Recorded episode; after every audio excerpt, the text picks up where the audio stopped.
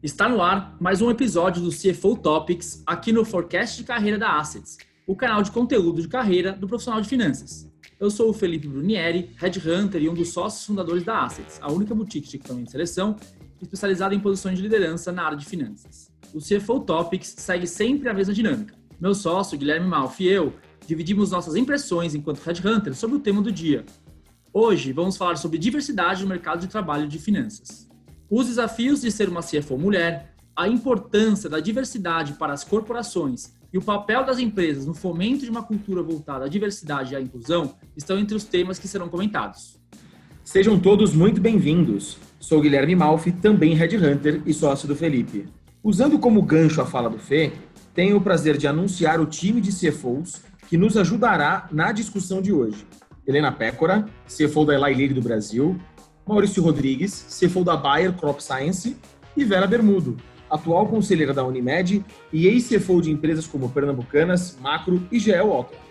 Selecionamos alguns depoimentos desses executivos sobre diversidade e vamos ouvi-los, começando pela Helena, que traz dois pontos importantes: os desafios de ser uma CFO mulher e gravidez no mundo corporativo. Aproveite. Eu, particularmente no Lille, não senti nenhuma dificuldade, muito pelo contrário. Sempre me olharam como meu resultado, meritocracia, o que eu estava entregando, independente do meu gênero. É, não à toa, eu fui convidada para ser CFO com poucos meses de retorno da licença maternidade. Então, isso prova um pouco que a empresa me vê como profissional, como entrega, mais do que se eu sou mulher ou homem, tanto faz. Então, mas eu acho que isso não representa muito as histórias que eu escuto por aí. Então, acho que tem, tem sim um trabalho ainda para evoluir no Brasil como um todo. Eu acho que do ponto de vista interno, eu tive muitos desafios. Eu sempre fui muito insegura. Será que eu vou conseguir conciliar uma carreira profissional de executiva com uma vida familiar? Que eu sempre quis ter filho, né? Eu tenho um filho pequenininho, eu tô grávida do segundo filho. Então, eu sempre tive essa dúvida. E eu nunca tive a resposta. Tô vivendo essa resposta, né? É uma busca de equilíbrio todo dia. Eu acho que a gente tem que contar com suporte. Eu tenho um marido que é um super parceiro, que apoia minha carreira, acredita no meu potencial. Isso faz toda a diferença, né? A Sheryl Sandberg fala no Lenin, olha, mulheres, escolham bem os seus parceiros, que isso é super determinante e eu concordo. Eu tenho uma rede de apoio incrível, minha mãe, minha sogra, minha irmã, minha avó, todas me ajudam muito. Acho que isso faz toda a diferença pra gente conseguir equilibrar, sabendo que meu filho tá bem, né? Que, que a gente, quando não pode estar, tá, ele tá feliz. Então, isso para mim é super importante tem um, um ponto aí é de você saber o que você quer para você. Eu gosto de ter uma carreira, eu gosto de ter uma independência financeira, de me sentir desafiada, desenvolvendo, utilizando o potencial que eu acho que eu tenho. Eu acho que eu me frustraria se eu tivesse uma outra escolha de vida. E isso eu acho que é uma decisão pessoal de cada mulher. No balanço, a sua vida tem que estar positiva para você. A minha é né? Eu tenho que fazer meus trade-offs, tem momentos que é mais difícil, que eu tô com saudades do meu filho, que eu tenho que viajar, então no balanço é o saldo é muito positivo para mim. E eu acho que cada mulher vai ter o seu equilíbrio e é uma decisão pessoal de cada uma. Então acho que tem aí uma combinação do, do fator interno e externo. Para mim, ser mulher tem dado certo, né? Não, não, tem seus desafios de equilibrar, mas, mas tem dado certo. É possível. De novo, um disclaimer importante. Eu acho que eu estou numa empresa que olha isso de uma forma muito bacana. Não acho que é a realidade do Brasil e da maioria das empresas. Tanta notícia que a gente vê de quantas, quantos por cento das mulheres na volta de licença são demitidas, né? Então, para mim foi muito diferente. Como comentei, voltando de licença, eu recebi proposta para fazer projetos internacionais, eu fui promovida para CFO, então, para mim, não acho que teve um impacto como eu acho que as empresas podem se preparar para isso, e eu acho que foi uma, um, um exemplo de sucesso que eu vivi, planejamento e transparência assim, encarar de forma natural, envolver a mulher nessas conversas. Eu tive conversas muito legais com os meus líderes na primeira gestação, na segunda gestação. Então, meu líder perguntou para mim: "Ah, mas você, é, quando que você pensa em ter filho, né? Como que a gente pode é, fazer isso de uma forma positiva para você, para a empresa? Então, vamos se planejar para isso". Então, não foi surpresa para ninguém que eu queria ter o primeiro filho nem que eu queria ter o segundo filho. Só que isso foi é, planejado a quatro mãos. Então, acho que isso foi muito legal, porque na primeira primeira gestação, por exemplo, a gente falou, conversou e falou: olha, realmente, acho que meu ciclo já está fechando aqui nessa gerência de finanças, vale a pena já trazer alguém para me substituir definitivo. E quais seriam minhas opções na volta da licença? A, B C, o que, que você prefere, o que, que faz mais sentido para a empresa? E acho que a minha recomendação para as empresas é que façam dessa forma né? Faz um planejamento a quatro mãos, conversa, porque isso dá muita segurança para a grávida, para a mulher que tem as suas inseguranças. Será que isso vai pegar mal? Será que isso vai atrapalhar minha carreira?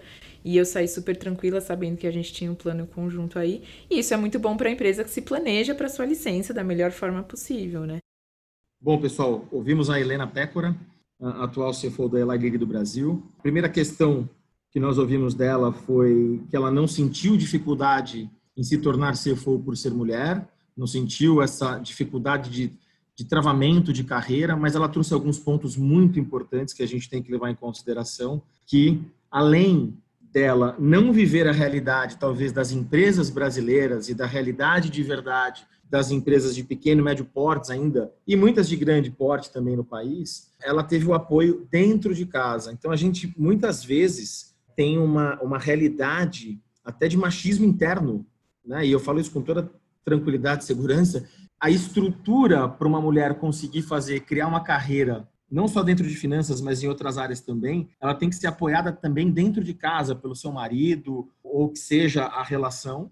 A gente vem percebendo que nas grandes empresas, e é até uma pesquisa que a Assets já fez no passado, a mulher geralmente chega numa cadeira de liderança mais rápido do que o homem, e aí já entrando até no segundo ponto que ela falou sobre gravidez, muitas vezes a mulher acaba empacando na carreira na fase de planejamento de filhos, e ela trouxe um ponto essencial que é de se comunicar, que é ter transparência junto com o gestor, junto com a companhia, e a companhia também tem que ter essa maturidade para que todos consigam planejar de alguma maneira essa fase de gravidez, porque muitas mulheres, a maioria das mulheres, infelizmente, ainda se sentem constrangidas e ficam, ficam ainda com medo de poder abordar esse tema dentro das companhias, dentro das empresas, sejam pequenas, médias ou grandes. Mas os gestores precisam dar mais abertura para que esse tema seja levado de maneira muito natural e que as duas partes consigam planejar para quando a gravidez da mulher acontecer, sem que atrapalhe nem um pouco a carreira dessa mulher, né, Fê?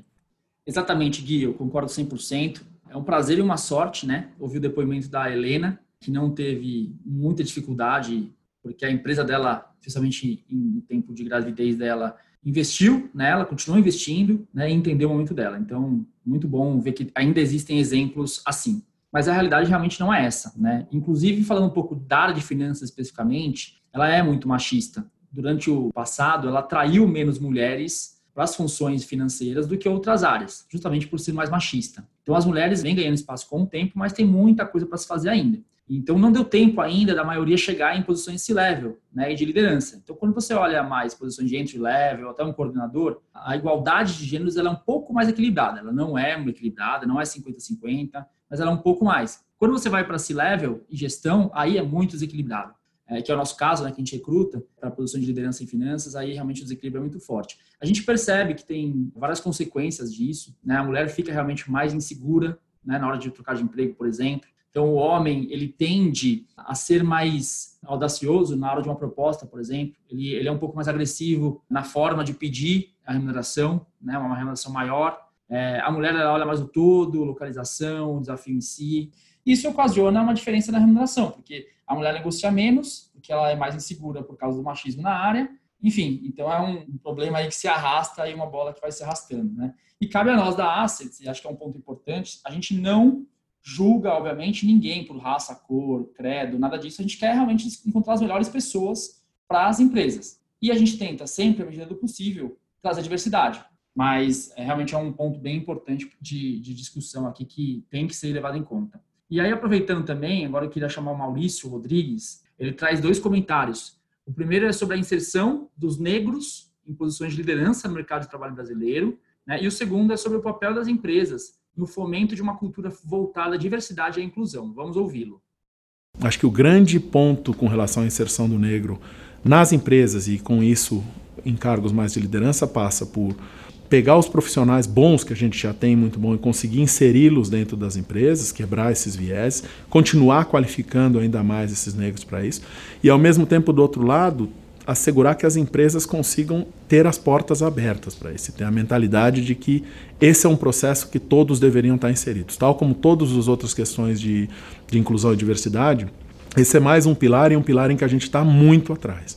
Né? Eu, eu acho que a gente tem condições de mudar isso, Faltam referências. É, eu brinco toda vez que a gente fala sobre esse assunto. É muito fácil um jovem negro da periferia imaginar que ele possa ser jogador de futebol. Porque se ele olhar na televisão, tem um milhão de exemplos para ele.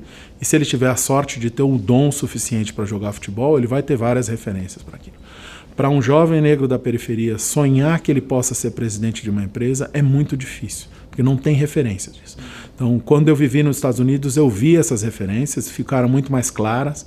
Acho que para um país que tem uma questão uh, racial de uma, um nível de tensão muito mais forte que o nosso, mas as referências estão lá, seja pela forma como elas chegaram, e agora a gente precisa fazer alguma coisa aqui para criar mais. Então, acho que o meu papel, e eu, quando voltei para o Brasil, acho que venho assumindo isso de uma maneira mais intensa, é tentar servir como esse modelo, tentar servir como essa referência e dar o meu grão de contribuição, uh, seja simplesmente para que aquela pessoa olhe e fale: é possível. O papel principal das empresas é, primeiro, conseguir atrair esses jovens, e parte do que a gente estava falando ontem era exatamente esse trabalho de atração desses talentos. Acho que o segundo é trabalhar internamente com os gerentes, com os gestores, com os, os profissionais em geral. E talvez um terceiro ponto muitas vezes você vai ter que medir esses profissionais não por ele ter feito três, quatro pós-graduações fora, falar quatro, cinco idiomas, porque muitos deles não tiveram essa oportunidade. Como que você pega a vontade da pessoa? Né? Então acho que tem uma questão de processo de seleção que precisa ser adaptado e acho que o item também muito relevante é como que você mantém esses profissionais dentro. Então, existem uma série de ideias em termos de programas de mentoria e tudo mais, porque muitas dessas pessoas vão passar por altos e baixos maiores, não vão ter a referência do pai, que era presidente de empresa, do tio, que no almoço de domingo fala da, da empresa que ele montou e tudo mais. Essas pessoas muito provavelmente vêm de um ambiente totalmente inóspito.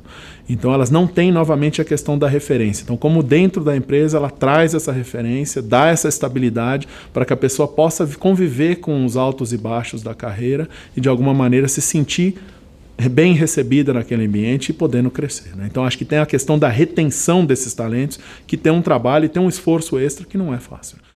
Pois é, pois é. Se as mulheres estão em situação muito difícil em finanças, os negros então nem se falam.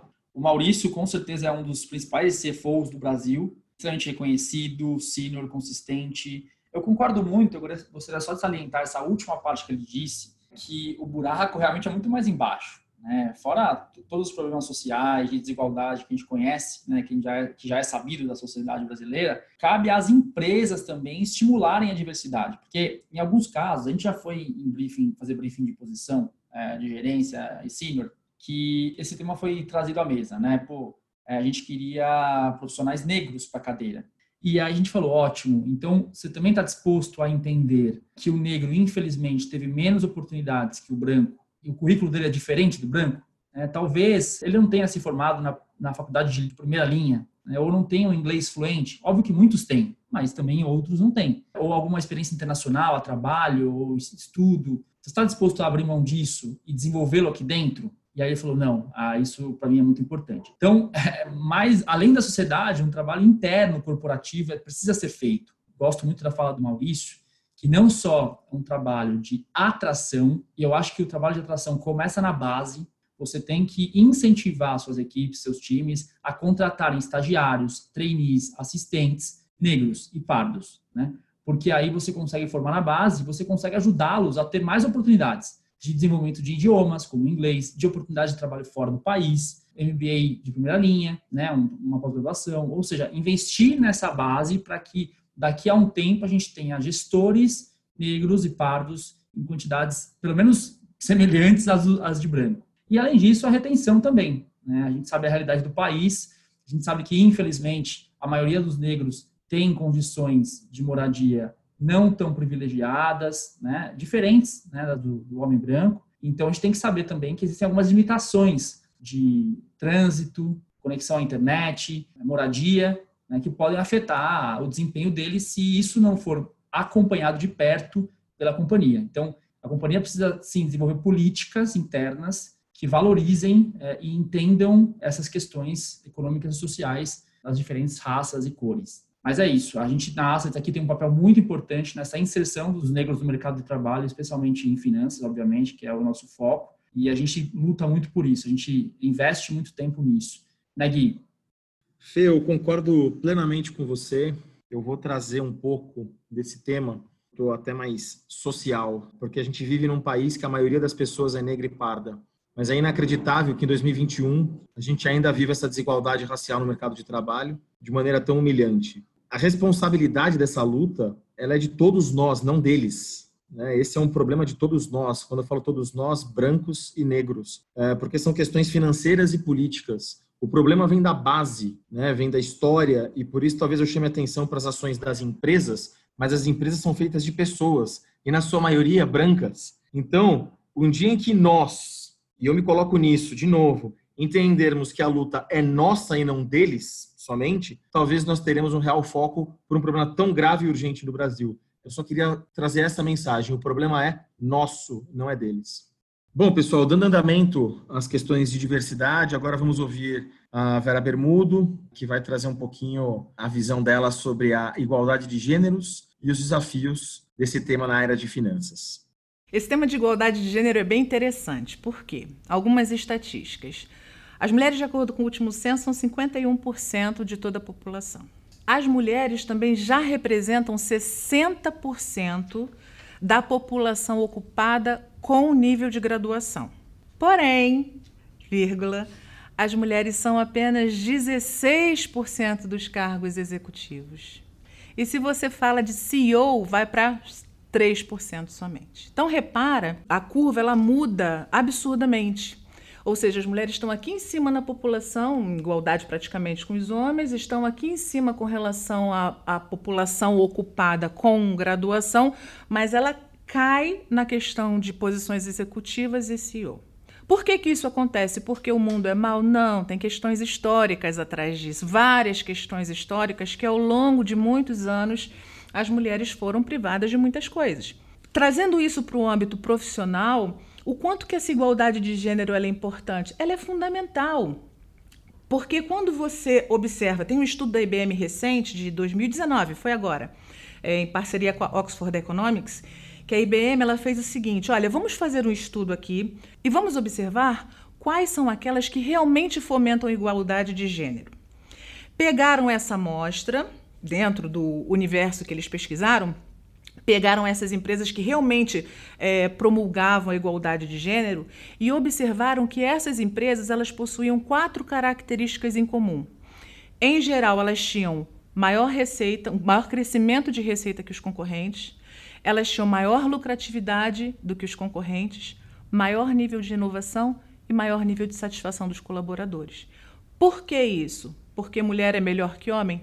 Não em absoluto, mas porque a diversidade traz a criatividade. Porque a diversidade vai fazer com que pessoas diferentes pensem de modo diferente a atender uma sociedade diferente. Aqui no Brasil, a gente é praticamente meio a meio. Então, como que eu posso estar fazendo uma campanha, por exemplo, para homens, se eu não tenho ideia de como que um homem pensa? E o inverso também é verdadeiro. Então a gente precisa ter essa multiplicidade de pensar, porque é isso que vai trazer a diversidade, é isso que vai trazer uma criatividade diferenciada e, de novo, é isso que vai criar a conexão com o seu consumidor. E agora ouvimos a Vera Bermudo, as estatísticas e a pesquisa que ela trouxe realmente são impressionantes. Eu acho que é um ótimo alerta para todos os empresários, para as áreas, inclusive, de recursos humanos das empresas, para os gestores, para os líderes, para os CFOs, né, no nosso caso aqui. Contra fato não há argumentos, eu costumo dizer muito isso. A gente, em grandes empresas, a gente já vê um equilíbrio maior, a gente já vê, inclusive, um grande interesse das empresas em realmente trazer essa, equiparar sobre a igualdade de gêneros, mas não é, de novo, e aí eu vou voltar lá para aquela primeira conversa que a gente teve com a Helena, não é a realidade ainda do Brasil. Então, se eu puder puxar esse ponto para os grandes empresários, para as empresas, principalmente de pequeno e médio porte, é que tenham atenção de verdade nesse tema, né, Fê? Pois é, Gui, concordo 100%. Esse tema de diversidade é um tema que tem que estar na pauta e, ser prioridade na agenda do C-Level. E, como ela mesma disse, através das pesquisas, está provado que a diversidade faz bem para as empresas. Um ponto só que eu gostaria de salientar é que a diversidade ela é um âmbito muito maior. A gente falou aqui de raça, cor, de gênero, mas a diversidade é em tudo Né? Então, a gente tem que abrir a cabeça e considerar outros perfis também. Exemplo, onde a pessoa nasceu, região do Brasil, é do Nordeste, é do Norte, é do Sul, é do Sudeste. Essa miscigenação é muito legal. Orientação sexual, obviamente, também. E um ponto especialmente que é uma, uma luta nossa, né, minha do Guia e aqui na Assets, é a questão da idade. Eu acho que é um ponto muito importante. Diversidade também é idade. Não adianta você ter um perfil etário único na sua empresa. Você tem que ter diversidade de gerações, diversidade de pensamento, de forma de pensar, atrelados à idade de cada um, porque isso sim vai, ganhar muito valor à área de finanças especificamente. Não é só porque o profissional já passou, tem uma idade mais avançada, que ele não, não vai é, ser útil na companhia. Né? Então é uma questão muito delicada que a gente briga muito aqui na Assets para inserir essas pessoas no mercado de trabalho, mas que tem muita coisa para ser feita ainda. Muito, muito obrigado por nos acompanharem até aqui. É um tema muito relevante. A gente espera ter contribuído com as nossas visões sobre o mercado né, e as perspectivas que a gente enxerga. E convidá-los também para acompanhar os novos conteúdos do Forecast de Carreira da Assets pelo nosso perfil do LinkedIn e pelo Spotify. É isso aí, Fê. Como sempre, um prazer dividir contigo os podcasts e informar todos que os conteúdos que produzimos têm um único objetivo: aproximar profissionais de finanças da trajetória de grandes executivos e por isso utilizamos nossa rede de contatos para disseminar conhecimento e auxiliar no desenvolvimento do mercado. E muito obrigado a todos que nos ouviram até o fim. Até o próximo Forecast, pessoal.